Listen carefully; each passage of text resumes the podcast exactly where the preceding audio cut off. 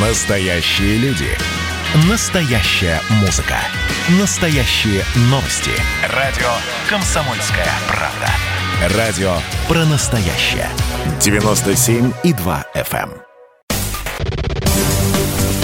Вся правда о российской вакцине от коронавируса. Научный прорыв или пиар-ход. Добрый день, меня зовут Юрий Кораблев. На этой неделе один из самых популярных запросов в интернете – вакцинация. 11 августа Владимир Путин выступил с сенсационным заявлением, что впервые в мире в России зарегистрирована вакцина от коронавируса. Подкасты с аргументами «за» и «против» вакцины против коронавируса ищите на сайте радио «Комсомольская правда». А мы продолжаем разговор о том, какие бывают вакцины, кто изобрел первую прививку и о каких последствиях нужно помнить перед тем, как соглашаться на вакцинацию. Наш эксперт, вирусолог, доктор медицинских наук, профессор, главный научный сотрудник Центра эпидемиологии и микробиологии имени Гамалеи, член Нью-Йоркской академии наук, почетный вице-президент РАЕН Виктор Абрамович Зуев. Виктор Абрамович, вам слово. Расскажите об истории вакцинации. История началась с того, как английский врач Джен, Эдвард Дженнер обратил внимание, что очень часто доярки не болеют натуральной оспой или болеют в легкой форме. И он подметил что, и, и предположил, что это связано с тем, что они заражались коровьей оспой. И коровья оспа давала им вот такую защиту. Но э, действительно он предложил прививку, и он привил мальчика, которому через э, две недели привили натуральную оспу, и он не заболел.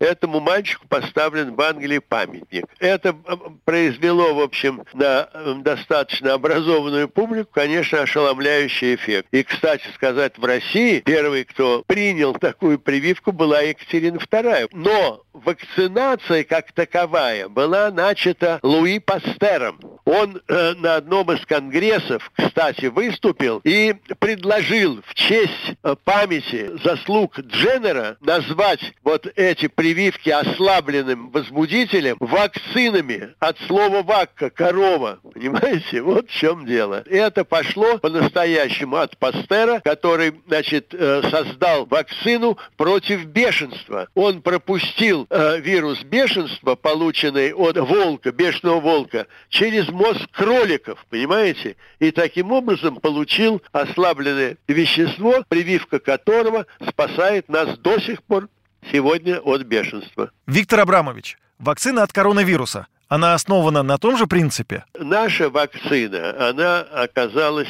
совершенно иного рода. Наша вакцина предусматривает вектор, то есть вещество, которое, ну, как, как проводник, понимаете, вот, который провод, проводит. Вот, на этот проводник надели два материала, которые вырабатывают антитела против коронавируса. Причем анти... не просто э, все белки коронавируса, а только те вот два наружных белка, которые являются самыми основными, ну, так же, как при вирусе гриппа. Помните, у вируса гриппа есть два наружных белка, которые главным образом определяют, так сказать, уровень иммунитета. Вот здесь то же самое. Это было сделано очень быстро, еще раз повторяю, потому что технология эта была известна разработчикам, которые ее э, создавали в течение длительного времени, 6 лет. То есть, ну, да, 6 лет они вообще шли к этому в свое время. Вот. Но потом это оказалось уже для них достаточно да, несложным, несложной задачей. Они в две недели управились с коронавирусными делами.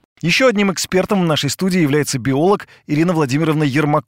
Ирина Владимировна, как вы относитесь к современным видам вакцин? Они за последние годы сильно эволюционировали? Если раньше, например, брали там ослабленный вирус, либо убитый вирус, или там бактерию, да, патогенную, и если вы, вы же помните, да, знаете, что с чего все начиналось? Начиналось там с э, в Англии, с английской деревушки, когда английский врач обнаружил, что фермеры, которые имели дело коровами и заболевали коровьим, коровьей оспой, они не болели натуральной оспой. С этого все началось, 18 век. И, в принципе, в дальнейшем уже делали прививку именно с ослабленный вирус, либо убитый вирус. И, в общем, это было действительно действенно и хорошо себя показал. С другой стороны, э, стали использовать биотехнологические методы для создания вакцин, и это привело к достаточно печальным результатам. И вот вышел в свое время фильм а, по ТВЦ, он есть в интернете, слабый должен умереть, когда на наших детях проверяли импортные вакцины, и вот эти импортные вакцины привели там, к тому, что дети заболевали, кого-то даже парализовало там и так далее. Вот. Были э, несчастные случаи там э, в Африке, в Индии, на Филиппинах, когда дети после вакцин умирали.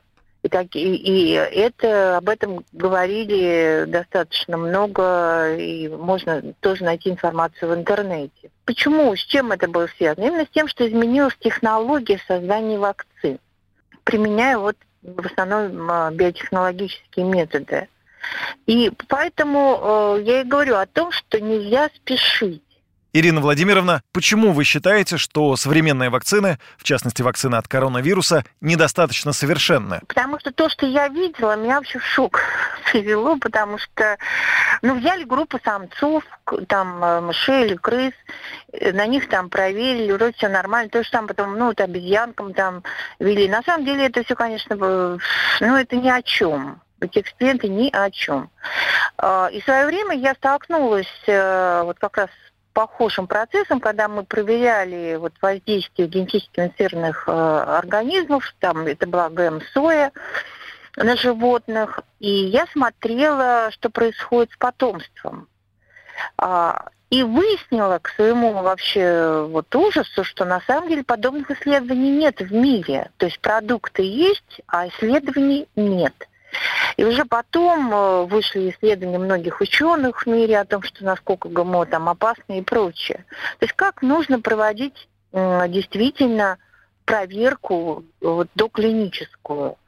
Во-первых, нужно, конечно, смотреть не только на самцах, но и на самках. Потом обязательно нужно проверять на потомстве, ну хотя бы 2-3 поколения. Это если брать крыс или мышей, это ну один год. На это уходит один год.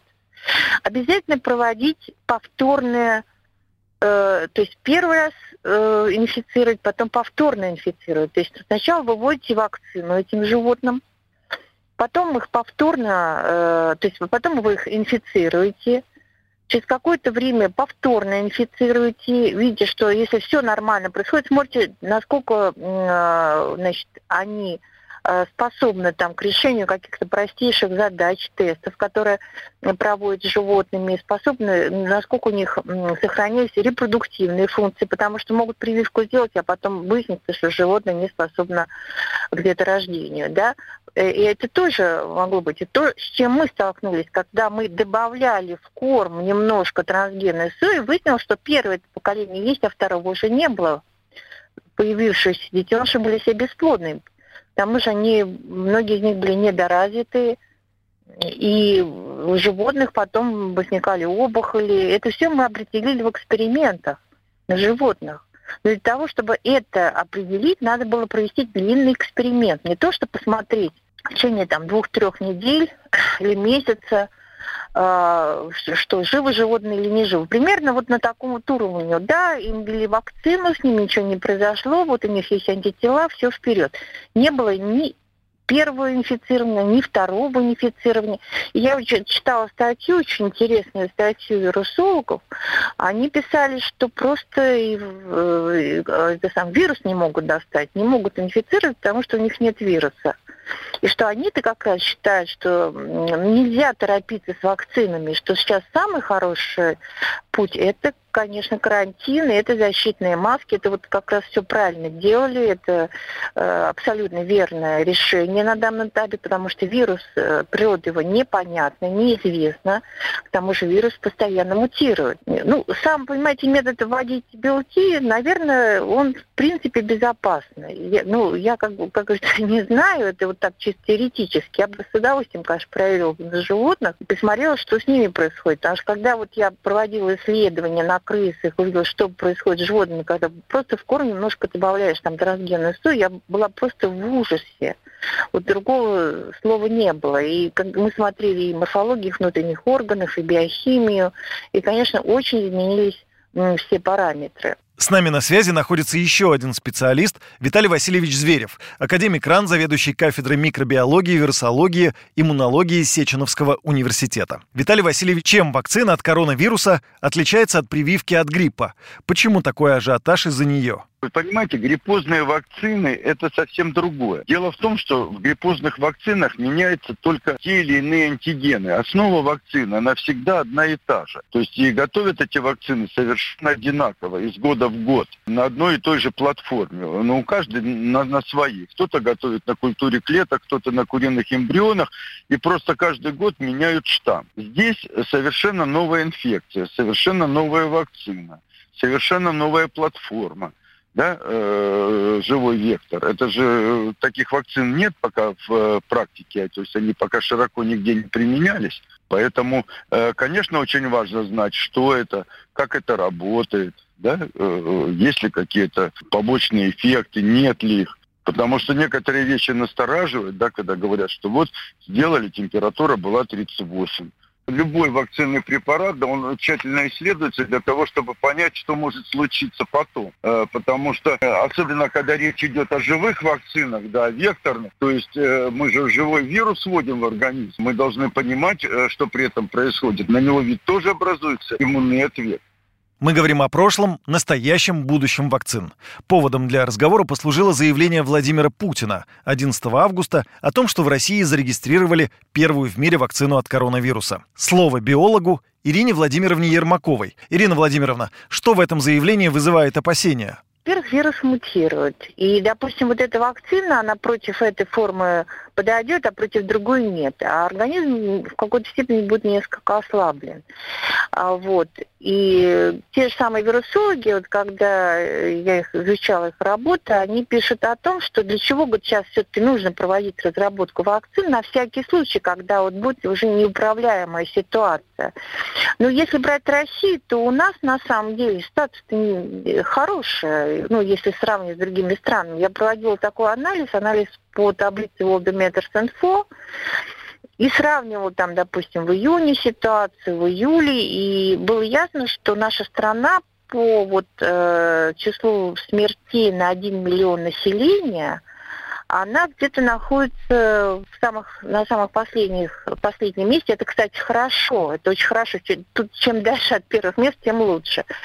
Вот. Э, если брать страны, где было много тестов проведено, я не беру те страны, где практически не проводили тестирование. И э, здесь э, почему вот опять-таки важны эти доклинические исследования. То есть за это время нужно было проводить вот эти доклинические исследования. Хотя я думаю, что, наверное, их проводят. Я надеюсь на это, что их параллельно проводят. Их вводят людям и параллельно проводят на, на животных. Потому что для чего вводят людям? Ну, то, что сама вакцина, она безопасна, что она не приводит к каким-то ужасным там результатам. Потому что была информация, что проверяли там американскую вакцину в какой-то стране недавно, и, и там несколько человек умерли после, после только введения вакцины, понимаете? Но опять, если вакцину ставят с помощью биотехнологических методов, то вот она и при, приводит, может быть, к гибели. А вот эти старые методы, когда вы берете ослабленные там вирусы или бактерии, это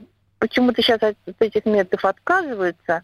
На самом деле это они как бы вот такие прививки, они доказали свою эффективность и безопасность. Почему информация о регистрации вакцины от коронавируса у одних людей вызывает недоверие, а у других полное неприятие? Ну, во-первых, должен, должен быть да, состав прививки, несомненно, вакцины этой. Да, мы должны знать, какие белки, какой там носитель, как они говорят. Потом второе, каковы протоколы исследований. Они тоже должны быть опубликованы, либо должны быть в свободном доступе, если например, у меня возникло желание, я могу посмотреть. Ну, как мы пишем, например, состав каких-то продуктов, да? Мы же пишем состав что туда входит. А вот. И я, например, ну, пример приведу, там какие-то сухарики, черные сухарики. Ну, казалось бы, ну, черный хлеб, да, наверное, там обработали, пожали. Я потом, когда я посмотрела состав, я в ужас пришла. Там на пол э, вот страницы, состав, чего там только не введено. И это, эти, после этих сухариков там аллергия и так далее, потому что это не просто черный хлеб, это совсем другой состав. То есть сплошная химия просто была. Поэтому состав необходимо знать чтобы понять, что это за прививка. И, конечно, протоколы исследований, которые должны быть в свободном доступе. После этого вы э, можете сказать, что да, если хотите ознакомиться с этим исследованием, вы можете это сделать. Как биолог я бы, конечно, просто бы провела повторное исследования, а, и мне было бы интересно самой это тоже проверить. Когда я стала проверять генетически мутированные организмы, продукты, то мне говорят, господи, чего ты так боишься? Ведь уже продукты идут по всему миру, все едят, ничего с ними не происходит. И только тогда, когда мы обнаружили, что э, действительно животные едят там месяц, два, три, с ними ничего не происходит, но через четыре месяца у них возникают огромные опухоли, а потомство первое появляется, но оно бесплодное, и возникает патология внутренних органов, аллергии и так далее. Но это мы все увидели на животных. И тогда мы забили тревогу и выяснили, что по всему миру ученые бьют эту тревогу. Это несмотря на то, что продукты уже пошли широко по всем странам. И сейчас мы видим, что да, э, мы столкнулись с чем? Мы столкнулись с онкологией, да, она, это просто уже, не знаю, это уже пандемия просто онкологии. Мы столкнулись с бесплодием, и можно вот поехать в центр по ЭКО, ведь какие там огромные, огромные очереди. То есть молодые люди не могут естественным способом родить ребенка. Даже не, не, не родить, а вернее зачать ребенка. Ведь это катастрофа. И это катастрофа. И мы об этом предупреждали в наших проведя наши исследования, мы предупредили, что вот это придет к тому-то, к тому-то, но нас не захотели слушать. А сейчас минус 300 тысяч населения и э, бесплодие, онкология, а теперь еще и пандемия. Поэтому с вакциной можно было бы пока не торопиться, а просто досконально ее проверить. Тем более существует несколько видов этих вакцин, там не только белки вводят, могут там вводить ранкали э, вот этого вируса. Э, есть разные носители, есть просто действительно ослабленный вирус или убитый вирус. Это, в принципе, такие прививки тоже сейчас э, рассматривают и проверяют. Вот, и надо, конечно, отобрать самую лучшую. Поэтому торопиться нельзя. И если 60 миллионов вакцин ведут, и они действительно э, сыграют такую не ту роль, которая им предназначалась, то это может привести действительно к гибели 60 миллионов людей. И здесь, конечно, лучше перестраховаться. Лучше перестраховаться чтобы быть абсолютно уверенным, что дело не только в вакцине, а то, что когда уже вирус попал в организм, и как э, сработают действительно вот эти антитела, то есть э, что этот вирус не подействует так вот плохо, как он сейчас действует. У нас на связи Виктор Абрамович Зуев, вирусолог, доктор медицинских наук, профессор, главный научный сотрудник Центра эпидемиологии и микробиологии имени Гамалея. Виктор Абрамович, объясните, в чем необходимость вакцинации именно сегодня? Заражаемость как-то не очень интенсивно спадает. Вы обратили внимание на это? Слава богу, в Москве сегодня вот первый раз упало, по-моему, ниже э, там э, 6 или 5 тысяч. В других местах так есть и повышение заражаемости. А в других странах вообще катастрофа. Ну, я намекаю, например, на Соединенные Штаты, скажем, на, на Индию, а в Индии вообще ужасно. Понимаете, а с чем это связано? Вы знаете, а я вам поясню. Почему нам все время руководство э, внушает, чтобы мы не отказывались от масочного режима? Только поэтому. Только поэтому. А вы посмотрите, вы выйдете на улицы, э, люди идут без масок в своем подавляющем большинстве. Ну, по улице ладно. На улице тепло, на улице солнечные лучи, ультрафиолет губительно действующий на вирусы.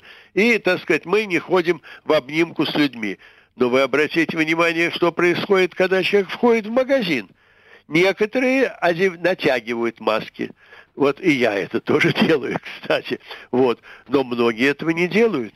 Потом ведь вы посмотрите, что творится. Нам по телевизору показывают. А там организовали вечеринку, а там организовали сборище. Очень было весело и интересно. Вы понимаете, в чем дело? Что все это имеет после себя очень печальные последствия. И именно из-за внешних здоровых вирусоносителей и вирусовыделителей. Спасибо. Виктор Абрамович, а расскажите, как действует механизм вакцинации? Ну, хотя бы на примере кори. Почему вакцинация – это важно? Я советский мальчик, мне 92 год. Я переболел корью еще до войны. Я получил гарантию на всю жизнь не болеть корью. Вы знаете, откуда эти гарантии? Дело все в том, что это связано с тем, что вирус кори у вас вакцинальный, а у меня уличный вирус кори, никуда не уходит. Он сохраняется у нас, у меня на всю жизнь, у вас на 6-10 э, лет. Значит, это, этот факт э, был доказан в двух американских лабораториях где-то в конце 60-х, 70-х годов, сейчас я уже точно вам не могу год назвать, не помню. Что они доказали? Они выделяли инфекционный вирус кори у взрослых мужчин, переболевших в детстве корью, ныне здоровых, но погибших в автомобильной катастрофе. Они выделяли инфекционный вирус кори у них из лимфатических узлов брюшины. Это было подтверждено неоднократно в разных лабораториях. Вот вам доказательство того, почему у нас пожизненный иммунитет после коревой инфекции. Понимаете? А возьмите вы вирус герпеса. Я не знаю, как у вас, а у меня, например, ну, вирусом герпеса мы заражаемся, как правило, все. В детстве он укладывается с нами в могилу. А у меня, например, э, высыпание герпетические наступает, когда у меня высоченная температура, когда я здорово простужаюсь, понимаете, вокруг губ вот эти болезненные воспаления. Понимаете? Почему? Да потому что вирус герпеса у нас тоже сохраняется в организме, как мы, вирусологи, говорим, персистирует в организме, но уже не в лимфатических узлах, а в мозговой ткани. Понимаете? Вот как. Вот какая история. Что такое коронавирус и чем он отличается от других вирусов?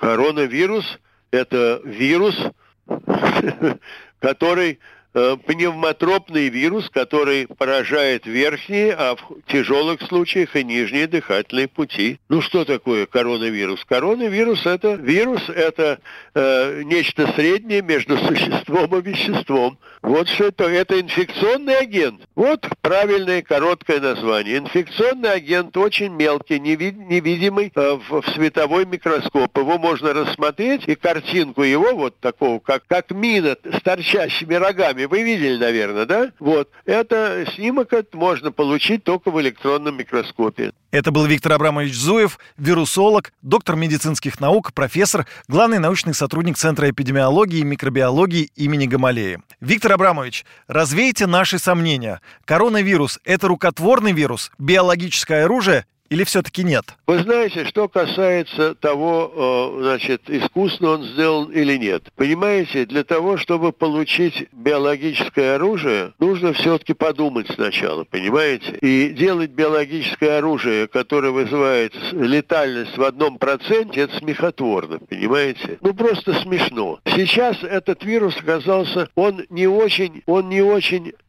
смертельный, но он достаточно заразный, понимаете? Он достаточно заразным оказался. Вот. Ну, это как по-научному говорят, он не очень патогенный, не, не очень вызывает э, большой процент смертности, понимаете? Вот. Но он очень контагиозный, он очень летучий и заразителен.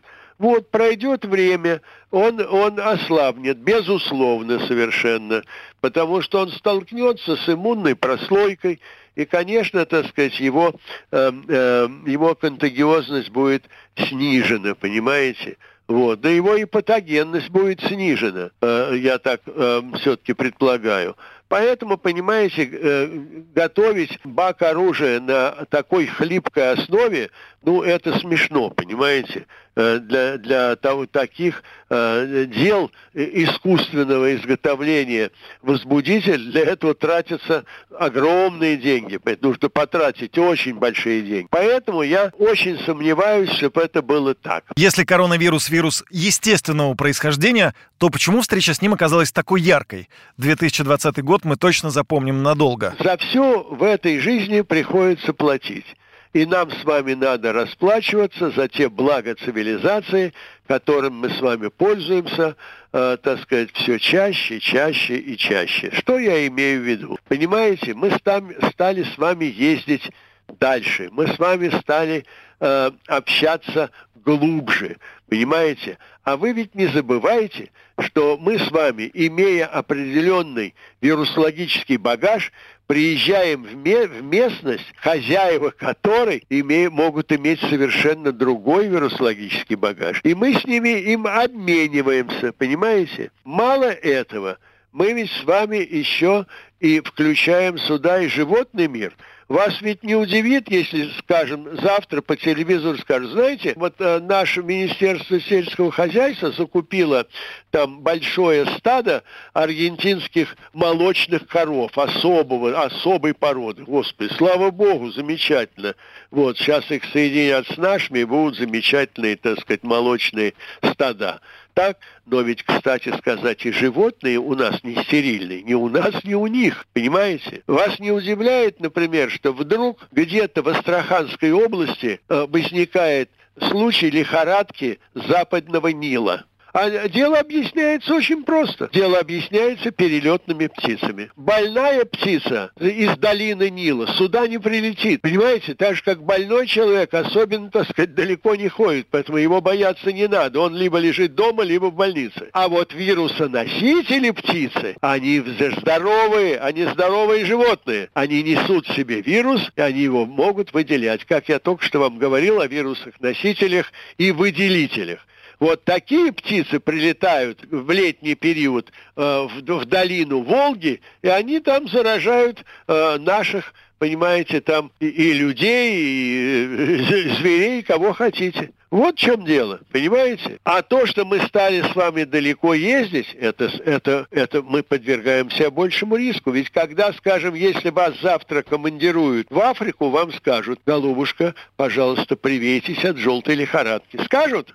Скажут. Почему? Потому что вы никакого отношения к желтой лихорадке не имеете, как, как, каково, каков бы ни был у нас э, из, изменен климат. А дело все в том, что люди, которые живут в Африке, им не страшна желтая лихорадка, потому что у них бытовая иммунизация. Понимаете? Ведь вот когда были вспышки полиомиелита, значит, ведь болели в основном, заболевали дети из бедных семей из бедных семей, которые босиком ходят в черт знает где, хватают руками черт знает что, которые тащат в рот неизвестно что, понимаете? Вот. И эти дети оказались более устойчивы. Почему? В результате бытовой или, как у нас говорят, неприметной иммунизации. Понимаете? Я вам больше того скажу. В 1968 году в Тегеране был Международный вирусологический конгресс.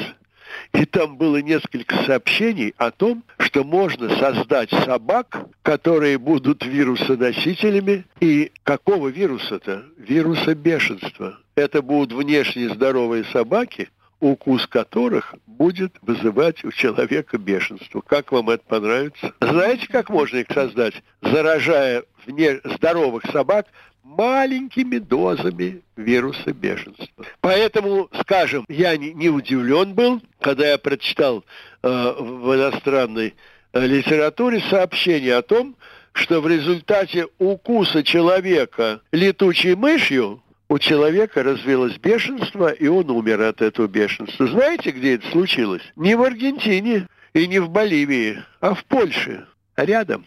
Виктор Абрамович, а как эволюционировали вакцины за последние годы? Помогите решить дилемму делать или не делать прививки? Сейчас ведь есть вакцины разные, понимаете? Есть вакцины живые, есть вакцины убитые, есть вакцины, скажем, приготовленные из отдельных фрагментов возбудитель. Есть вакцины вообще синтетические, понимаете? Вот. Поэтому что самое главное в жизни? Самое главное в жизни иметь возможность выбора. Понимаете? Вот этим выбором и надо воспользоваться. Почему? Потому что я, еще раз повторяю, эффективнее противовирусного э, средства, кроме вакцин, человечество не придумало ничего. Спасибо, Виктор Абрамович. Слово Виталию Васильевичу Звереву, академику РАН, заведующему кафедрой микробиологии, вирусологии и иммунологии Сеченовского университета. Какой вы дадите совет людям перед вакцинацией? Мой совет и пожелание людям не то чтобы быть осторожным, а то, что нужно э, все тщательно до конца исследовать для того, чтобы понимать, что мы себе э, собираемся ввести в организм. Тем более, что мы же должны понимать, что когда мы, речь идет о вакцинах, мы же не жизнь спасаем, да, человеку. э, об этом речь не идет, э, когда мы можем рискнуть и там пойти на какие-то осложнения. Мы будем вводить ее условно здоровым людям, да, у которых могут быть и какие-то хронические заболевания. Мы не знаем, как эту вакцину будут переносить пожилые люди.